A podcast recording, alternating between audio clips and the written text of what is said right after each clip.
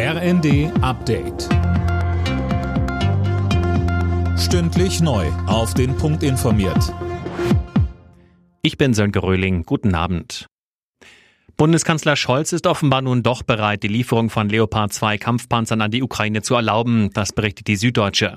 Demnach hat Scholz am Abend mit US-Präsident Biden telefoniert Philipp Nützig, und dabei hat er eine Bedingung gestellt. Ja, und zwar will Scholz nur das Go für die Leopardpanzer geben, wenn die USA der Ukraine ebenfalls Kampfpanzer vom Typ Abrams zur Verfügung stellen.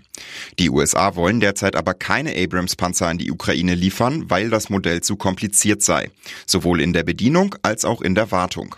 Heute trifft sich Pentagon-Chef Austin mit dem neuen Bundesverteidigungsminister Pistorius in Berlin. Dabei werden die Panzerlieferungen wohl im Mittelpunkt stehen. Der Bundestag hat über die Silvesterkrawalle in der Hauptstadt und anderen Großstädten debattiert. Die aktuelle Stunde war geprägt vom Wahlkampf in der Hauptstadt. Andrea Lindholz von der CDU. Anstatt in den Rechtsstaat zu investieren, finanziert der Berliner Senat lieber teure Wahlkampfgeschenke wie den Kulturpass und billige ÖPNV-Tickets, obwohl beides vom Bund in diesem Jahr auf den Weg gebracht wird.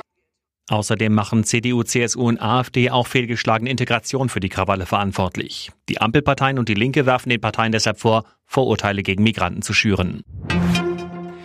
Der massive Personalmangel ist derzeit die größte Herausforderung an den Schulen. Das haben zwei Drittel der befragten Schulleiterinnen und Schulleiter im deutschen Schulbarometer angegeben. Viele Schüler hätten nach den Corona-Jahren auch weiter mit Lernrückständen zu kämpfen. Das könne durch den Lehrermangel nur schwer aufgearbeitet werden.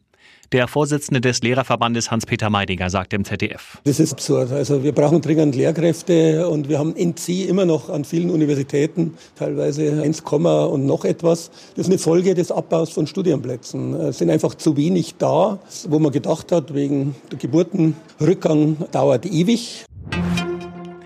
Für gleiche Arbeit muss der gleiche Lohn gelten. Das hat das Bundesarbeitsgericht klargestellt. Geklagt hatte ein Rettungsassistent, der nur 16 Stunden im Monat arbeitet. Er erhielt 12 Euro pro Stunde, seine Vollzeitkollegen 17. Die Arbeitszeit sei aber kein Grund für unterschiedliche Stundenlöhne, so die Richter. Bei den Australian Open hat nach Alexander Zverev auch Laura Siegemund die zweite Runde erreicht. Sie setzte sich gegen die Italienerin Bronzetti in drei Sätzen durch und trifft nun auf die Rumänin Begu. Zverev trifft um kurz nach vier auf den US-Amerikaner Michael Moo. Alle Nachrichten auf rnd.de